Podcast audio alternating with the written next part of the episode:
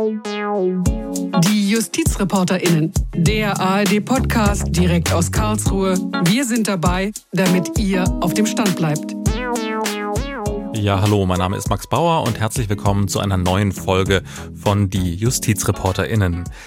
Brennende Fahrzeuge in der Silvesternacht, Angriffe mit Böllern und Raketen auf Feuerwehrleute und PolizistInnen. Nicht nur in Berlin, sondern auch in NRW zum Beispiel oder in Baden-Württemberg.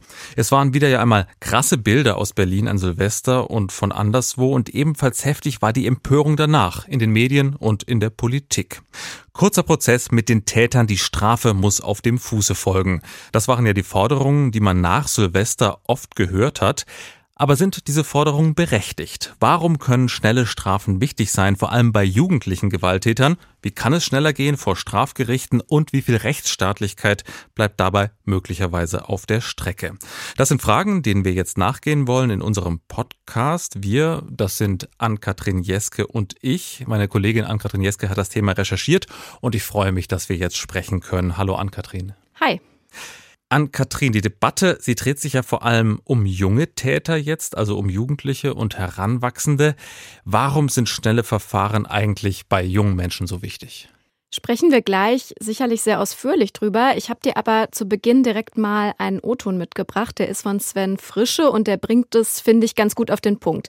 Frische ist Anti-Gewalt-Trainer in Berlin. Das heißt, bei ihm kommen junge Straftäter an, nachdem sie verurteilt worden sind.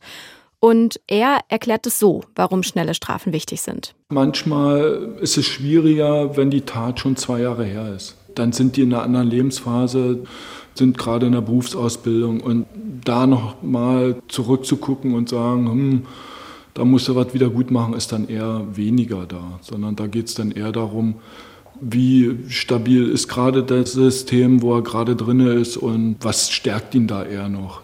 Ja, macht ja ziemlich viel Sinn. Ein oder zwei Jahre im Leben eines 14- oder 15-Jährigen sind natürlich was ganz anderes als bei einem Erwachsenen. Und da macht dann eben so ein Anti-Gewalt-Kurs, ja, womöglich auch gar keinen Sinn mehr, weil das vielleicht wirklich nur eine Phase war. Und Frische sagt aber, die umgekehrten Fälle, die gibt's auch. Das heißt, die Fälle, bei denen ein Jugendlicher sich in der Zeit, in der eben das Verfahren andauert, weiter kriminalisiert, also weitere Straftaten begeht. Ja, und auch da hat man dann natürlich das Problem, dass die Maßnahme, die das Gericht dann am Ende verhängt, womöglich nicht mehr die richtige ist. Und ähm, Frische sagt auch, speziell in diesen Fällen findet er das gefährlich, wenn Verfahren lang sind sind, weil diese Taten natürlich auch alle Opfer produzieren. Also das sind erstmal die Erfahrungen eines Anti-Gewalt-Trainers in Berlin aus der Praxis, der sagt, dass schnelle Verfahren eben schon gewisse gute Gründe haben. Was sagt denn die kriminologische Forschung zu diesem Thema? Das deckt sich im Prinzip kriminologische Studien, die belegen, dass es gut ist, wenn junge Menschen nicht lange auf Verfahren warten müssen, weil sie die Konsequenz dann eben noch gut in Verbindung bringen können mit der Tat. Und je länger das zurückliegt, desto schwieriger wird das. Aber es gibt dazu gewissermaßen auch eine Downside. Die hat mir der Kriminologe Tobias Singelstein von der Universität Frankfurt erklärt. Nun muss man sich aber natürlich angucken, dass es ja seinen Grund hat, warum es auch einfach Zeit dauert, warum man da eben nicht kurzen Prozess macht, weil das Strafrecht eben ein sehr starker Eingriff des Staates in die Rechte der Bürgerinnen und Bürger ist und es deshalb relativ strenge formale Vorgaben gibt, wie so ein Verfahren abzulaufen hat. Und das ist gut und richtig so im Rechtsstaat. Das heißt, wir haben so einen gewissen Widerspruch. Auf der einen Seite ist es kriminologisch schon gut, wenn die Reaktion relativ schnell erfolgt und auf der anderen Seite dürfen eben ähm, rechtsstaatliche Grundsätze ähm, dabei nicht außer Acht gelassen werden. Und dazwischen muss man, glaube ich, eine Balance finden. Der Kriminologe aus Frankfurt, er spricht da diesen Widerspruch an, eben zwischen der Notwendigkeit schneller Verfahren und auf der anderen Seite aber eben auch der Notwendigkeit, dass da rechtsstaatliche Grundsätze nicht verloren gehen dürfen. Lass uns mal ein bisschen bei diesem Punkt bleiben an Katrin und uns vielleicht anschauen, wie läuft das denn genau ab, so ein schnelleres Verfahren, um diese Befürchtungen zu verstehen. Das kommt jetzt natürlich immer ein bisschen darauf an, was wir uns genau anschauen. Ich habe mir diese Frage vor allen Dingen am Beispiel sogenannter vereinfachter Jugendverfahren angeguckt. Darüber wurde nach den Silvesterausschreitungen ganz viel gesprochen, als eine Möglichkeit, Verfahren zu beschleunigen. Das ist eine Option, die das Gesetz vorsieht. Die Staatsanwaltschaft kann so ein vereinfachtes Verfahren beantragen. Das Gericht muss dann zustimmen. Und schneller geht das vor allen Dingen deshalb, weil die Staatsanwaltschaft in solchen Fällen meist nicht an der Hauptverhandlung teilnimmt. Auch die Jugendgerichtshilfe, die im Jugendverfahren ja beteiligt ist, die auch vorher den Angeklagten kennenlernt, auch sein Umfeld und so weiter und so fort, die ziemlich genau weiß, was könnte der Person helfen, auch die muss an der Hauptverhandlung nicht teilnehmen. Und das sind eben Dinge, die Zeit sparen, weil das Gericht dann diesen Termin einfach nicht so groß abstimmen muss. Das heißt, da kann die Verhandlung dann auch schon mal im Dienstzimmer stattfinden. Dafür muss man jetzt keinen Sitzungssaal buchen. Und ähm, ja, das Ganze zeigt aber eben auch, das ist alles durchaus ein bisschen informeller. Und diese Hauptverhandlung, die ist dann durchaus abgespeckt und eine umfangreiche Beweisaufnahme, die findet eben nicht statt. Das heißt wirklich, also der Angeklagte sitzt mit dem Richter im Grunde zusammen im Dienstzimmer. In was für Fällen wird denn diese Möglichkeit genutzt? Das wird deshalb auch nur für leichte bis mittlere Kriminalität genutzt. Also das Standardbeispiel, was mir da erzählt wurde, war der wiederholte Ladendiebstahl, bei dem man jetzt das Gefühl hat, okay, ähm, der Jugendliche hat jetzt wirklich hier schon, weiß ich nicht, vier, fünf Mal was geklaut und so langsam wäre es vielleicht schon mal gut, dass es da auch eine Hauptverhandlung gibt. Aber der Sachverhalt, der ist ziemlich eindeutig. Das heißt, es hat beispielsweise ein Ladendetektiv ihn dabei beobachtet beobachtet oder der Jugendliche ist vielleicht sogar geständig, sodass man eben den Sachverhalt eigentlich nicht aufklären muss und es dann eben vor allen Dingen sozusagen, ja, ich sag mal, um das Face-to-Face -face des Richters oder der Richterin mit dem Angeklagten geht. Also Fälle, wo von Sachverhaltsseite eigentlich alles klar ist, hast du gesagt, da kann es eben diese schnellen Verfahren auch ganz schnell geben. Das heißt aber umgekehrt, bei den Silvesternachtfällen jetzt eher doch nicht, oder? Genau, da ziemlich sicher nicht, denn da sind einfach die Sachverhalte viel zu komplex. Das kann man sich ja vorstellen, ja, wenn man sich diese Videos anguckt, die da im Internet sind. Und dann muss man nachher feststellen, war das jetzt wirklich dieser Angeklagte, der in diesem Video auf die hintere linke Tür genau dieses Rettungswagens eingeschlagen hat und ist dann vielleicht dieser Angeklagte übrigens auch noch derselbe, der 15 Minuten später diesen Polizisten angegriffen hat. Das sind eben Sachverhalte, die natürlich eine wirklich sehr genaue Aufklärung erfordern. Sebastian Büchner von der Berliner Staatsanwaltschaft der hat mir gesagt, es macht übrigens auch deshalb Sinn, in solchen Verfahren wirklich auch eine ordentliche Hauptverhandlung zu haben und eben nicht diese abgespeckte, weil der Angeklagte dann natürlich auch mit den Opfern konfrontiert wird. Das heißt eben beispielsweise mit Polizei und Rettungskräften, die da in der Nacht womöglich verletzt worden sind. Also Täter-Opfer-Ausgleich, Opferschutz auch ein Aspekt, warum es eigentlich nach den normalen Verfahren ablaufen sollte. Aber lass uns jetzt doch mal anschauen, diese schnellen Verfahren und die Vorteile, wenn wir darüber sprechen. Wie lange dauern denn eigentlich Verfahren im Jugendstrafrecht überhaupt, dass wir mal so einen Eindruck bekommen, wie notwendig das ist, diese schnellen Verfahren? Das ist tatsächlich gar nicht so leicht zu sagen. Da war ich ehrlich gesagt auch überrascht, wie schwierig es ist, dazu überhaupt Zahlen zu finden. Also bundesweite Zahlen, die gibt es nämlich nicht. Die hat das Bundesjustizministerium einfach nicht. Das heißt, man muss sich da so ein bisschen durch die Statistiken der einzelnen Bundesländer wühlen. Da hat aber auch nicht jedes Bundesland unbedingt eine Statistik, die so einfach rausgegeben wird. In Baden-Württemberg, da geht es zum Beispiel eher schnell. Das heißt, ab Eingang bei der Staatsanwaltschaft dauert ein Jugendverfahren da im Durchschnitt sechs Monate. Berlin ist deutlich langsamer im Vergleich, da sind es zehn Monate. Und das, obwohl in Berlin verhältnismäßig viel gebraucht gemacht wird von diesen vereinfachten Verfahren. Da wird je nach Jahr, das schwankt immer so ein bisschen, in etwa jeder fünfte Fall vereinfacht durchgeführt. Das ist ein interessanter Punkt, dass es sozusagen nicht unbedingt wirklich richtig schnell geht, auch wenn schnelles Verfahren draufsteht. Wie könnte man denn generell dazu kommen, dass ja solche Strafverfahren im Jugendstrafrecht schneller gehen? Wo könnte man sozusagen an anderen Stellschrauben drehen? Also eine Sache, die natürlich immer genannt wird von den Richterinnen und Richtern, aber auch ähm, von der Staatsanwaltschaft und auch von der Polizei, ist natürlich mehr Personal. Denn das ist ja klar, wenn es mehr Leute gibt, die diese Fälle behandeln, wenn es mehr Leute gibt, die sich zum Beispiel bei der Polizei diese Videos angucken und das alles vergleichen können, da werden die Ermittlungen ja Wochen dauern, die Auswertungen, dann geht es natürlich schneller. Interessant fand ich auch, dass viele darauf hingewiesen haben, dass ähm, die digitalisierte Strafakte da tatsächlich helfen würde. Die gibt es ja momentan noch nicht und deshalb ist es im Moment offenbar noch so, dass viel Zeit dadurch dadurch verloren geht, dass diese Akten tatsächlich in Papierform zwischen den Behörden hin und her geschickt oder auch kopiert werden müssen. Am interessantesten fand ich aber einen dritten Punkt, ähm, den mir eigentlich auch alle, mit denen ich gesprochen habe, also Kriminologen, äh, Jugendrichter, Polizeibeamte ähm, erzählt haben, nämlich dass es am Ende eigentlich oft darauf ankommt, wer wirklich diesen Fall auf seinen Tisch bekommt und ob das jemand ist, der eben sehr engagiert ist, der sich denkt, oh, hier ist vielleicht jemand, bei dem sollten wir mal schauen, dass wir dieses Verfahren beschleunigen. Das ist ja auch einfach eine Frage von Priorisierung oder ob das jemand ist, der sich sagt, ich mache hier Business as usual und ähm, tausche mich nicht so viel mit den anderen Behörden aus, die beteiligt sind. Mhm, kann man sich gut vorstellen, dass es da auch auf Erfahrung und Engagement ankommt. Aber was sind denn das genau dann für Fälle, die eben vorrangig behandelt werden müssen oder vorrangig behandelt werden? Das hat mir ein Jugendrichter erklärt, Ruben Franzen. Der ist seit fast 30 Jahren Richter und arbeitet am Amtsgericht Eilenburg in Sachsen. Das ist nicht weit von Leipzig. Und der hat dazu das hier gesagt.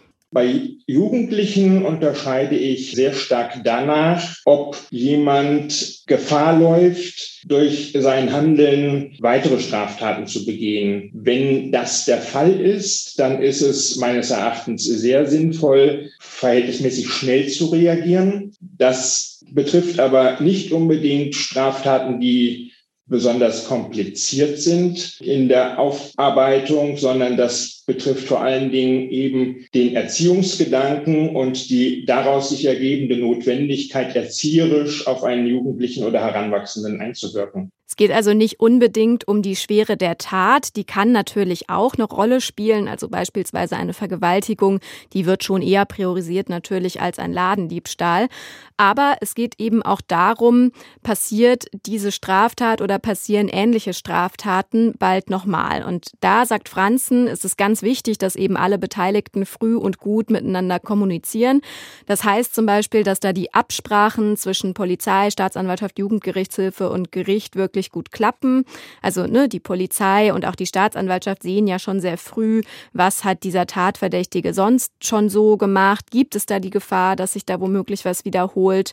Ja, und dann solche Hinweise eben schnell weiterzugeben. Vielleicht nicht erst in der Akte zu dokumentieren und dann Wochen zu warten, sondern schon mal irgendwie einen informellen Hinweis zu geben. Sowas kann eben helfen.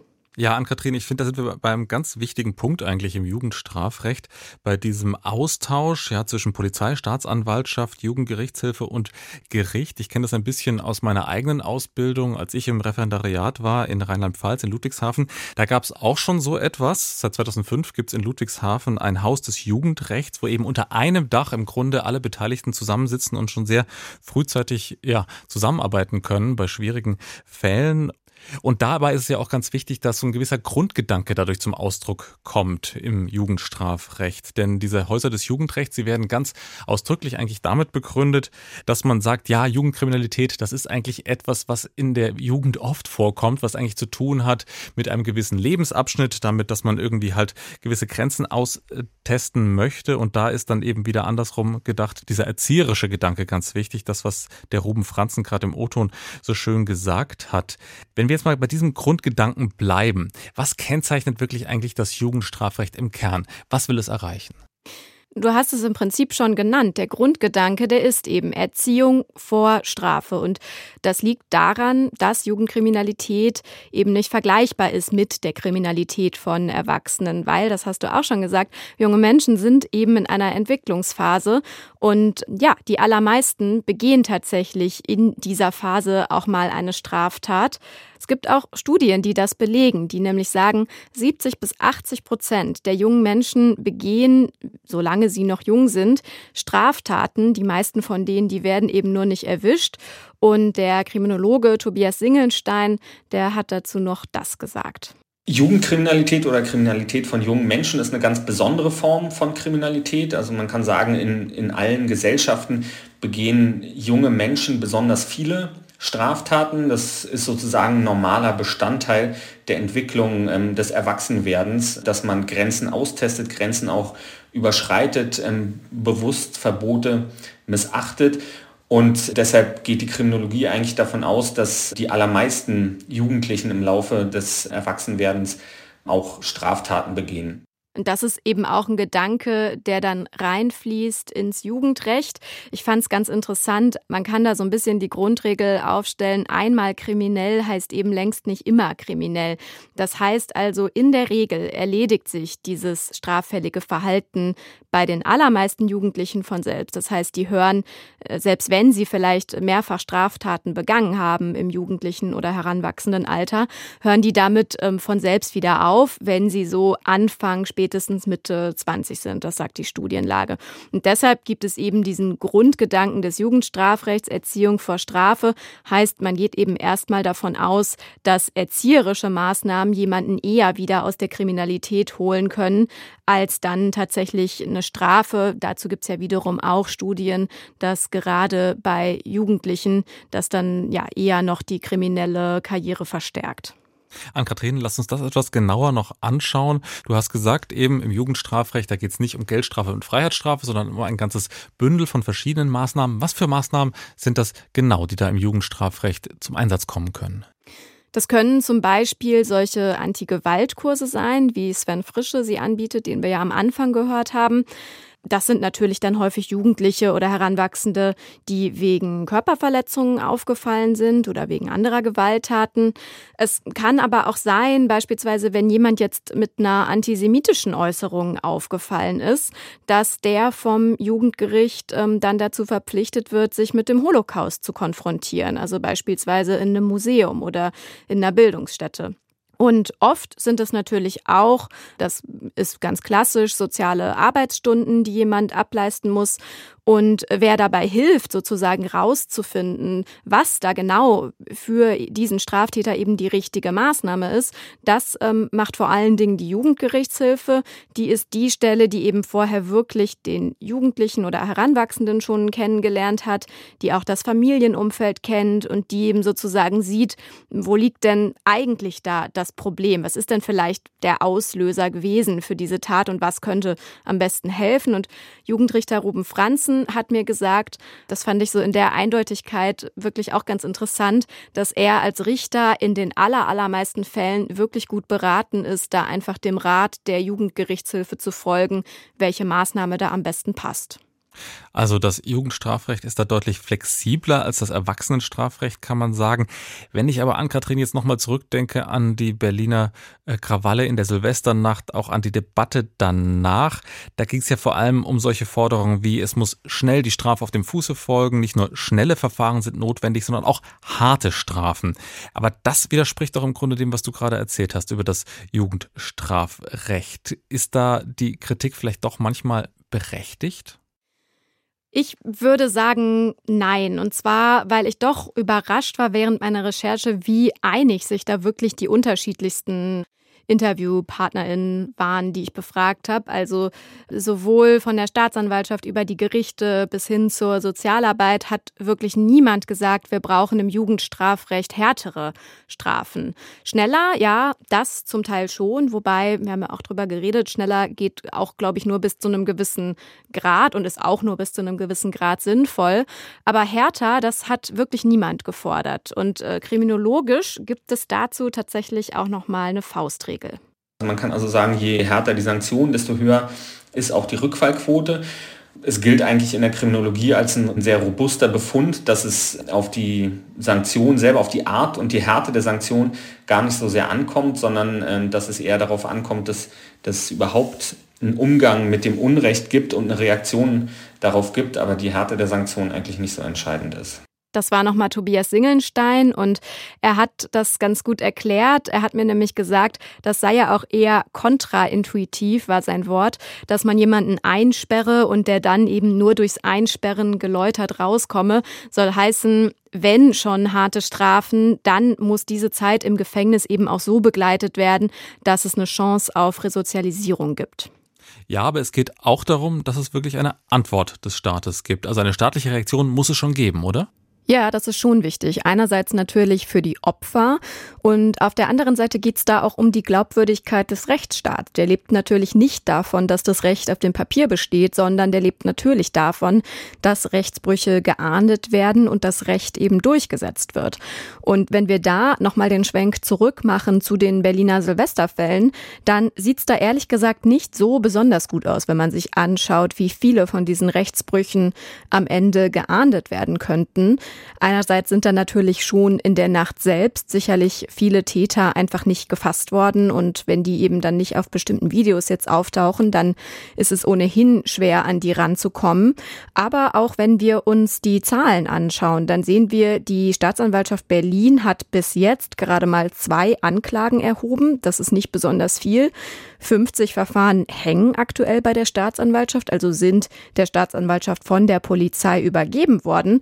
Aber auch in diesen 50 Fällen, da laufen in 24 von denen die Ermittlungen gegen Unbekannt. Das heißt, da kann man sich schon fragen, ob diese Personen jetzt überhaupt noch auswendig gemacht werden können. Das heißt nochmal zusammengefasst zur Berliner Silvesternacht, es könnte am Ende sein, dass gar nicht so viele Täter verurteilt werden.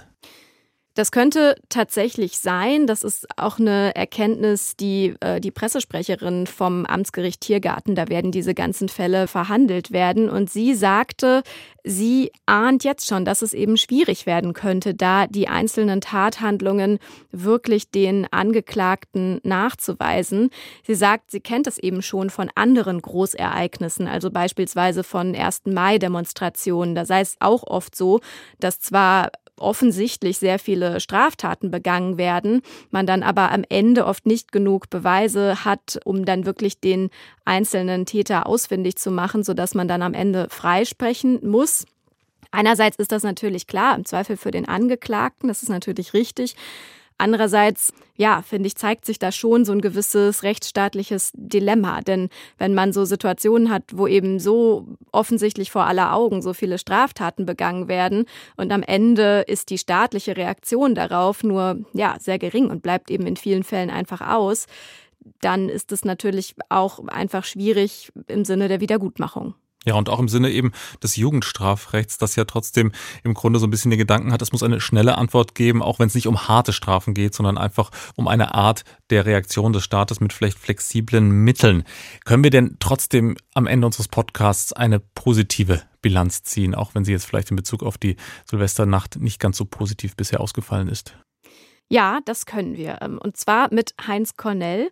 Den äh, habe ich mir hier bis zum Schluss aufgehoben. Der ist Strafrechtler und spezialisiert aufs Jugendstrafrecht. Er ist aber auch Sozialpädagoge. Das heißt, er ist wirklich in der Form besonders, dass er einer der wenigen ist, der wirklich auf beiden Seiten gearbeitet hat. Und ähm, ihm war, als ich ihn interviewt habe, wichtig bei diesem Thema Jugendkriminalität, den Blick da nochmal zu weiten. Die Zahlen gehen eindeutig zurück in der Jugendkriminalität, was die polizeiliche Statistik angeht, was die verurteilten Statistik angeht, einschließlich der Gewaltkriminalität. Auch die hat sich stark reduziert in den letzten 15 Jahren und sind es 50.000 Delikte weniger geworden. Das ist fast ein Viertel dass es weniger Straftaten gibt von Jugendlichen und Heranwachsenden. Er sagt, das liegt zum Teil auch am demografischen Wandel, also weil es etwas weniger junge Menschen gibt. Es liegt aber auch daran, dass die Erziehung in Deutschland gewaltfreier sei als früher und immer gewaltfreier werde. Und ja, da sagt er, das hat sich nicht sofort ausgewirkt, aber auf lange Sicht eben schon. Und die Gesellschaft sei friedfertiger geworden und deshalb gäbe es auch weniger Jugendkriminalität. Das ist doch ein ganz schöner Ausblick. Das ist ein schöner Ausblick und wirft auch ein ganz gutes Licht eigentlich auf das System des Jugendstrafrechts in Deutschland, das du uns so umfassend jetzt dargestellt hast. Ann-Kathrin, ganz herzlichen Dank dir dafür. Gerne. Ja, und das war ja schon unser Podcast zum Thema schnelle Strafen bei Krawallen. Was kann das Jugendstrafrecht? Wenn euch unser Podcast gefallen hat, meldet euch gerne bei uns, schreibt uns eine E-Mail oder natürlich auch, wenn ihr Anregungen und vor allem Kritik habt, immer her mit euren E-Mails an die E-Mail-Adresse justizreporterinnen.swr.de, also zusammengeschrieben justizreporterinnen.swr.de. Mein Name ist Max Bauer und vielen Dank, dass ihr zugehört habt.